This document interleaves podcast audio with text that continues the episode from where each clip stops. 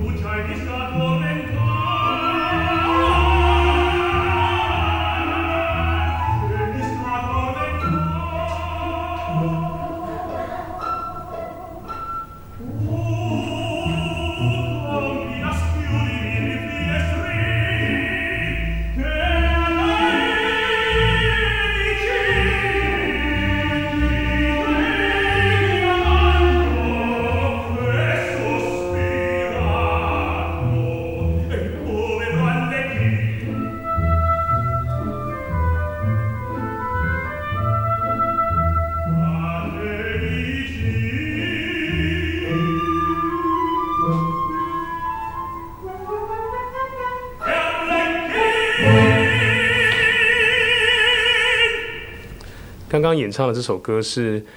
我在去年在《Do Show》演呃丑角里面的贝佩这个角色的咏叹调，然后它有趣的地方在于就是呃，因为这出剧本身其实就已经蛮有趣，因为这个这首咏叹调是发生在剧中剧，就是这个在戏里面再演一出戏这个样子，然后《Do Show》的这个制作呢，我是吊着钢丝从天而降。所以说，刚刚这整首歌我都是挂在天上唱的，然后这个很，诶是有点不舒服了，但是但是而然后而且还有一个难点也蛮好笑的，就是因为这个钢丝呢它是单条的，所以说我们从侧边被拉出来之后，人就在那边晃，那晃的过程中你要怎么让你人一直面对台下呢？因为我听这个戏剧指导就有说。曾经就有歌手从头到尾都是被备台唱完的，就是因为他在上面一直转，或者说要要不然就是备台唱完，要不然就是从头的钢丝就转到尾就没停，他就一直旋转，一直在唱这样。然后后后来他们是给了一根绳子，就是在一个一个一条麻绳在你面前，你就要拉那条麻绳，然后但其实还是很难控制，你就拉那条麻绳，两只手拉着，然后让自己平衡，能够一直面对台下，然后能够看指挥。因为这首歌它的。乐团伴奏部分其实就是拨弦比较多，然后就很小声。事实上，当舞台大一点的时候，你根本在台上听不见伴奏，所以说指挥就很重要。那如果不小心转到后面去的话，就很危险。所以，对啊，我觉得很有趣的就是这个是吊着钢丝唱。在工作当中来说的话，其实呃，你离开学校的年份跟你现在的工作其实没有差距很远。那很多人都说主修老师是帮助我们一生，其实还蛮重要的。可不可以谈谈你在就是柏林艺术大学的时候的主修老师 Markus Brick 给你的一些影响，或者是你们之间的一个缘分跟学习？因为我发现好像你的双硕士的学位就是老师所专精的。是没错，就是呃，我考进柏林艺术大学的时候就。被分给了这个 Marcus Book 老师，然后在这之前我们也没有见过彼此，然后他也没有听过我的声音，然后其实我也不知道他是谁。就第一次上课的时候，我就唱给他听这样子，然后我们就开始工作，就一直持续了四年。那通常在彼此师生都不是很熟悉彼此的时候，你觉得老师是怎么样子逐渐影响在你的音乐上面？就是呃，Marcus p u k 老师呢，他他在教学上面，他比较着重在音乐的部分，所以我一开始其实不太习惯，就是我会呃不太敢问问题，或是我不太清楚我自己到底缺少什么。但这个东西，我觉得呃跟他学习之后，让我学到就是怎么去发现自己缺了什么东西，然后我主动去提出来去问他说，例如例如说我说我在练某一首咏叹调的时候，然后那个花腔我跑不动，或者是。呃，一个乌的母音在高音上，我就会把它唱成哦，就是没办法把它很准确的是乌，这样就会影响到那个歌词的意思。然后我就会必须自己提出来问题，问他说这个片段这个乌我应该要怎么处理？然后老师就针对这个问题来回答我，就而不是我唱了一首歌之后，他一一点出来说，哎，这里有问题，这里有问题，就是他比较着重在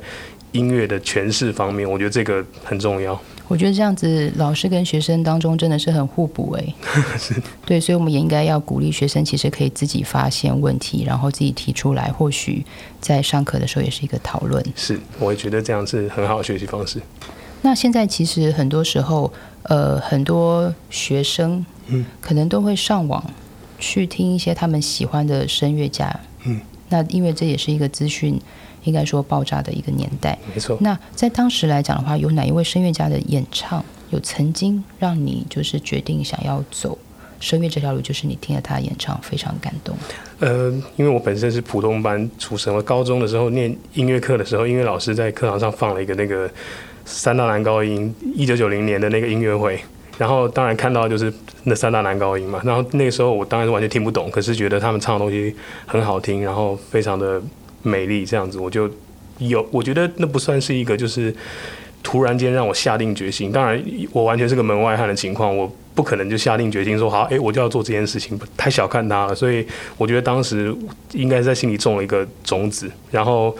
就就从高中那时候开始，我就回家。那时候我记得没错，大概就是那个时候左右出现 YouTube。我就开始在 YouTube 上搜寻，啊，当然就是《公主彻夜未眠》啊，《Nelson d o r m a 这种这种歌，然后之后就会 YouTube 厉害，就是它就一个接着一个，一直接一个接着一个，然后我可能一一个一整个半夜就没了，隔天早上要去上学这样。然后这当中我就听到 Roberto Alagna，就是他他的声音，还有他的这个人的散在他舞台上散发出的魅力，就让我。觉得很欣赏他，到现在他都是我的偶像。我觉得耳朵的那个感染力真的是很重要，因为我记得我爸爸为我买音响的时候，那个时候随着音响送了一张唱片，那那个时候就是 Pavarotti 唱的拿破里的民谣《O Sole Mio》，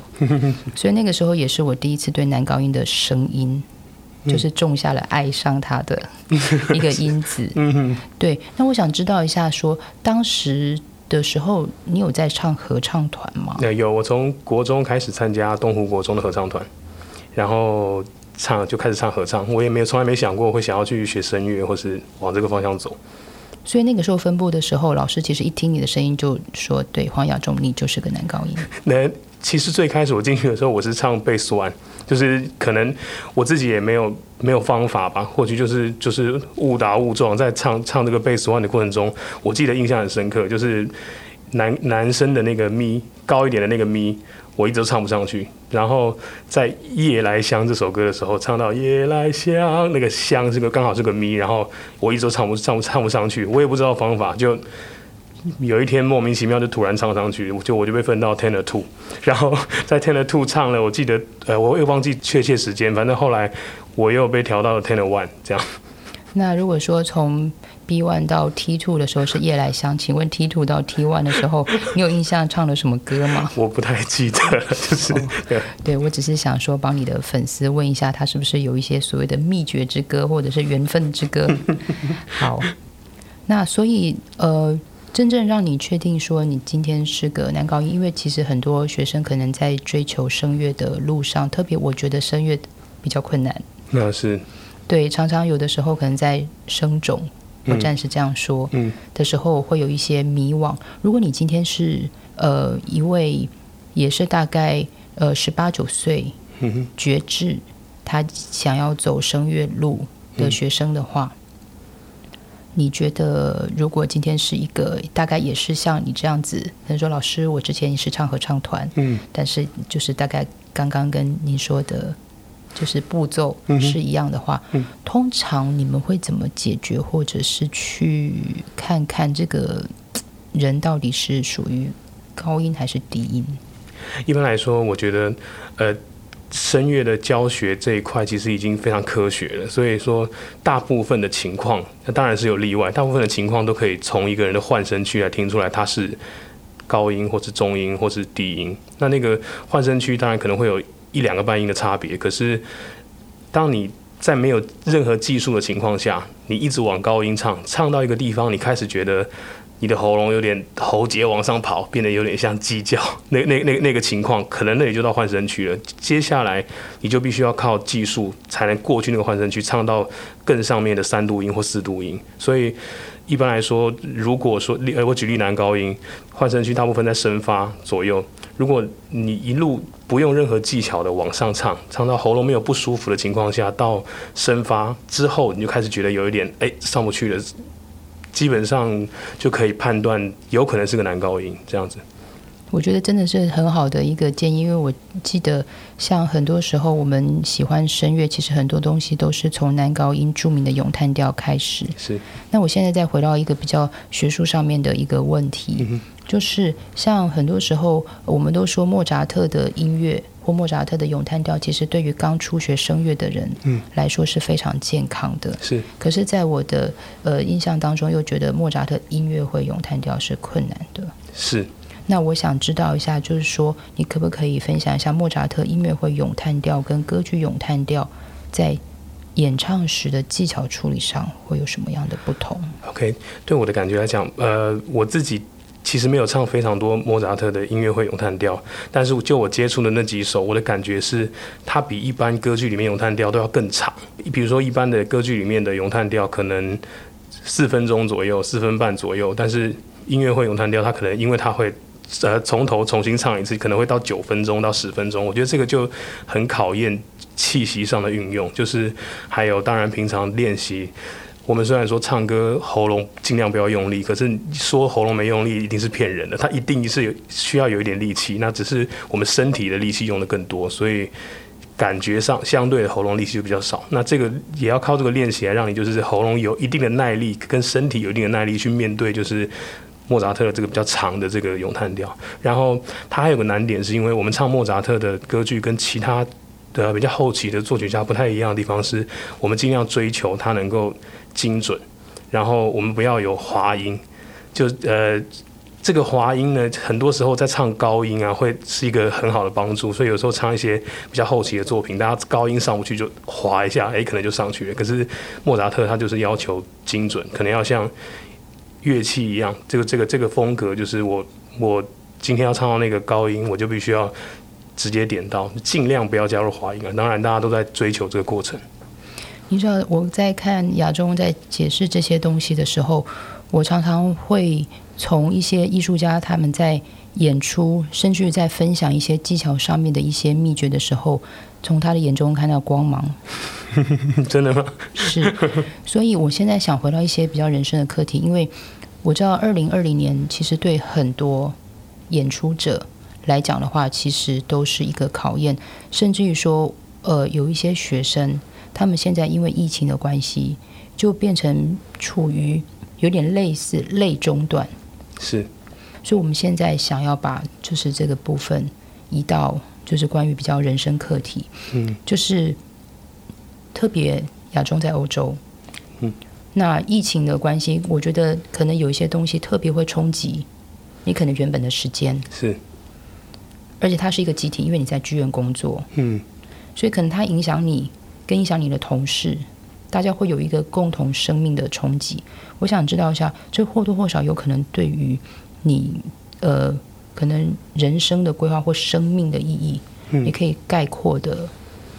就是聊聊。OK，就是这次疫情它的突然的来袭啊，所以一开始事实上欧洲保持一种比较还没有很紧张的态度，所以突然间我记得是三月。上旬到中旬，突然间我们演完了前一档歌剧之后，还在等着演下一档，然后就一再在一餐同事吃饭之后，就剧院就宣布就是关门。然后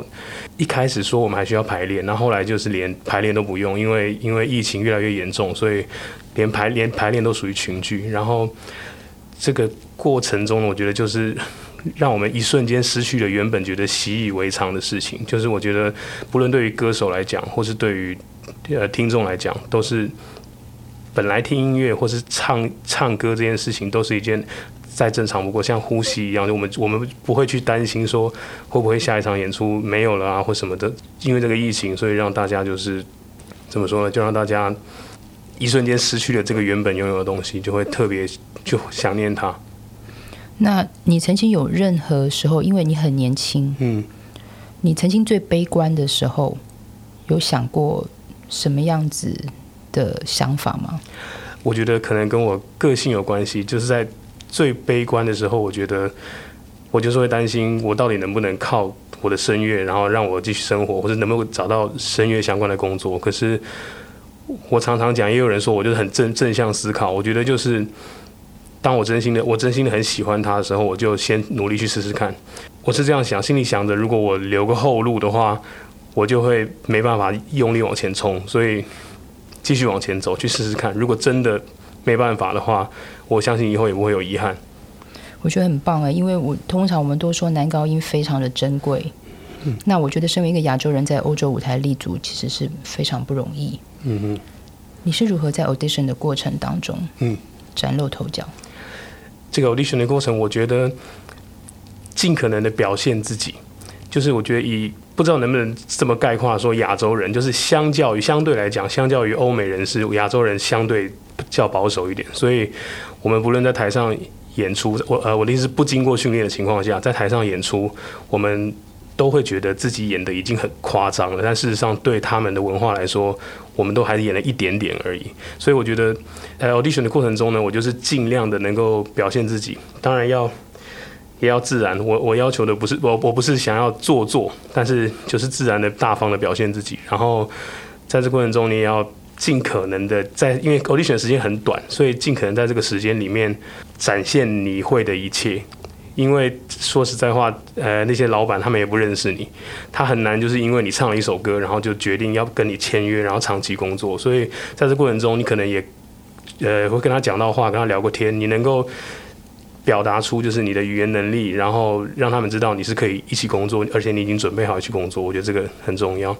是，那你知道有时候像我在看一些就是钢琴大赛的转播的时候，其实我非常喜欢看，比如说每一轮每一轮，比如说初赛、复赛、决赛、总决赛，他们的可能一些呃过程。那我也想知道一下，就是说剧院的 audition 当天也是会像比赛一样，可能会有几轮，或者是说考什么？嗯哼。那或者是说 audition 那天你会做什么样的准备，或者你怎么决定？audition 的曲子，OK。通常 audition 那天呢，就是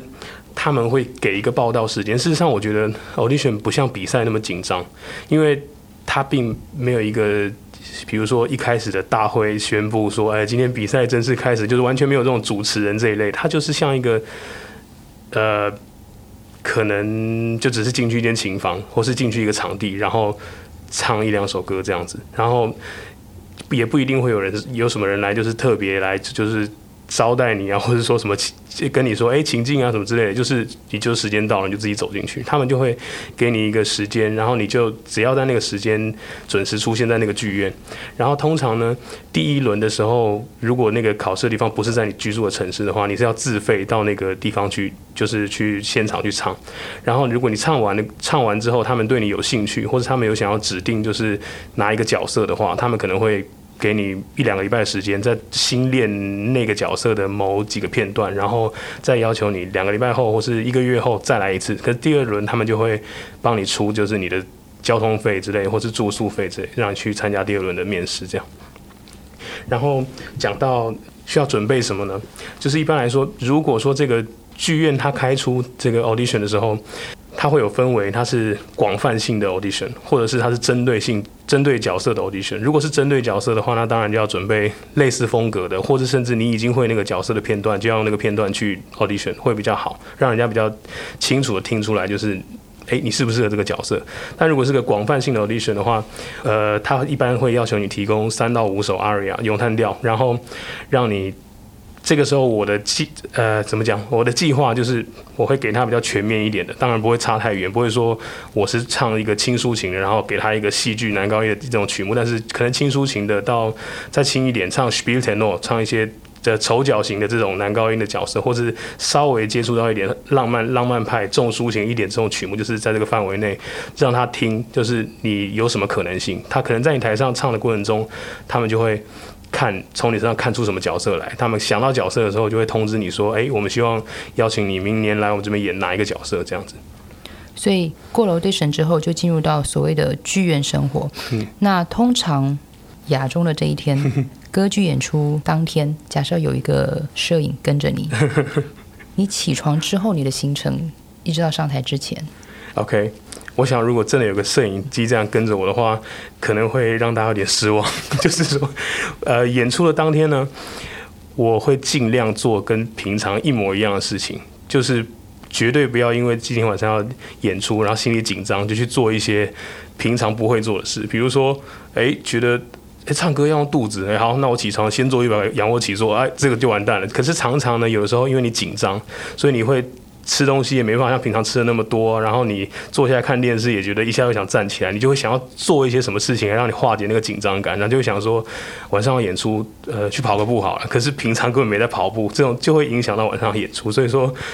呃，我就我我就会尽量让自己能够维持像一般的正常作息，我可能就睡到晚一点点，因为因为我觉得睡饱对于声音来说是非常重要的，所以睡到晚一点点，然后吃饭呢也我也很小心，就是我不会去碰我平常不会吃的东西，比如说今天突然想说，哎，去吃个酸辣汤好了，这样子，哎，你可能就出问题，平常没有在吃啊。当然，如果有些人。平常就很爱吃辣，然后他经过平常练习的过程中，他吃完辣，他也还是可以唱。那当然，你演出当天，我觉得吃辣还是没问题。可是就是因人而异。然后呢，我就会我就会划划手机啊，然后玩玩游戏啊，这样子就是让自己就是过得正常一点。然后当然演出当天早上起来最重要的，我会确认一下今天声音 O 不 OK，就是。稍微哼一下，也不是说大声唱一句，就是只是稍微哼一下，了解一下今天声音是不是比较疲累啊，或者今天声音是不是属于正常的状况。如果一切 OK 的话，我就慢慢过这今天，然后一直到演出前一个小时，然后到剧院去化妆，然后穿戏服，然后就台上见。这样，我觉得其实很多时候。呃，人的日常其实就是一个剧院的日常。那我也觉得让大家知道说，其实，在工作当中来说的话，其实越日常越专业。那我现在想要问的是，因为我曾经就是有看过你回到你的高中母校，嗯，跟大家分享是，就是你的一些想法。那我觉得以现在来说的话，我最想知道的就是，因为像通常我暂时称之为起步比较晚，或者是说。就是比较晚一点，然后才开始学五线谱的人，嗯，你觉得试唱这件事情，因为三小科其实到现在其实还是大考当中来说一个很重要的一个部分，是。那只是说，可能每个学校他到了你上大一之后，或者是说他们那时候在看门槛的时候，那可能有些时候有些学校会觉得市场不是那么重要。但是以你现在目前的工作，你对这件事情，或者是对你的后辈。或者是说会对你曾经想要就是跟随你的步伐，嗯，走的这些人，你会告诉我们这件事情对于学习曲目，嗯，的重要性是什么？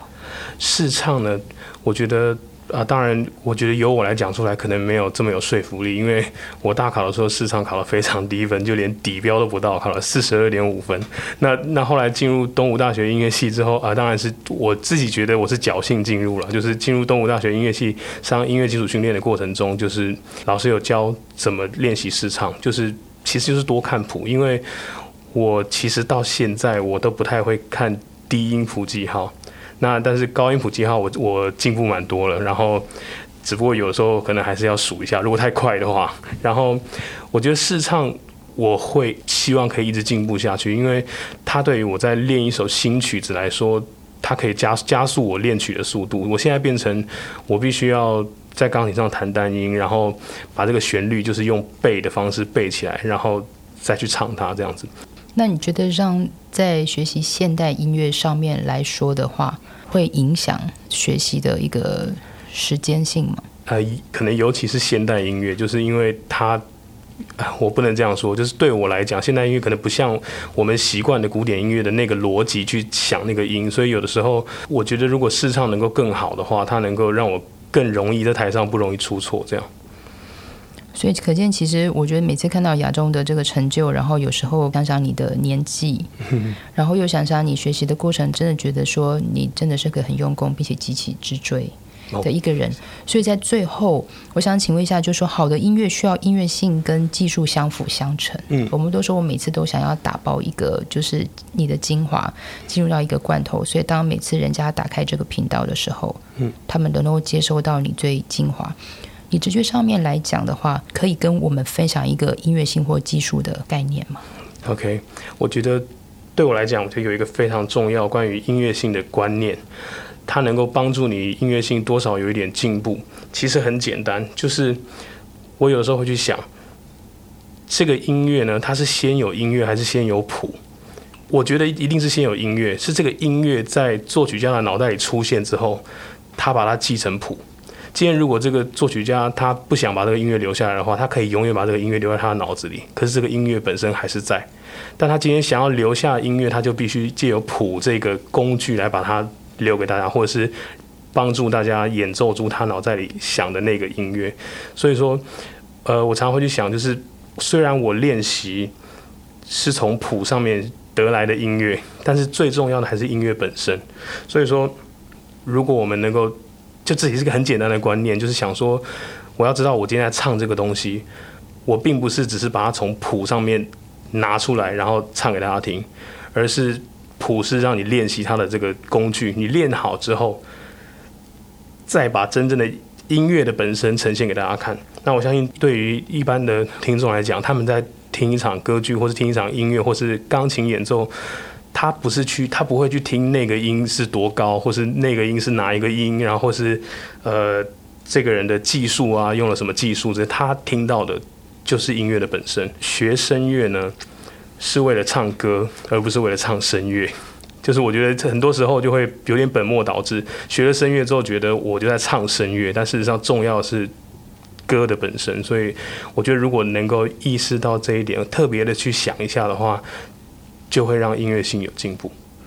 我真的从刚刚的这个分享当中，我看到一个忠实还原这四个字的一个精髓。所以现在我虽然是面对亚中，我仿佛刚刚听他分享的过程，觉得好像是一个翻译机跟过滤器。我觉得他把所有的音符进入到他的心灵之后，然后从他的歌声当中传达给我们。谢谢亚中，谢谢老师。那也祝福你在欧洲继续。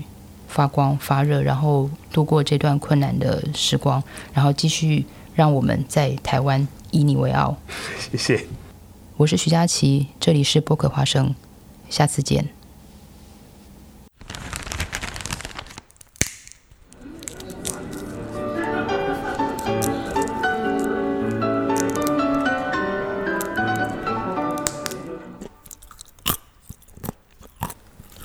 不过，花生是由两厅院赞助播出，NTC 是 to Go 特别企划。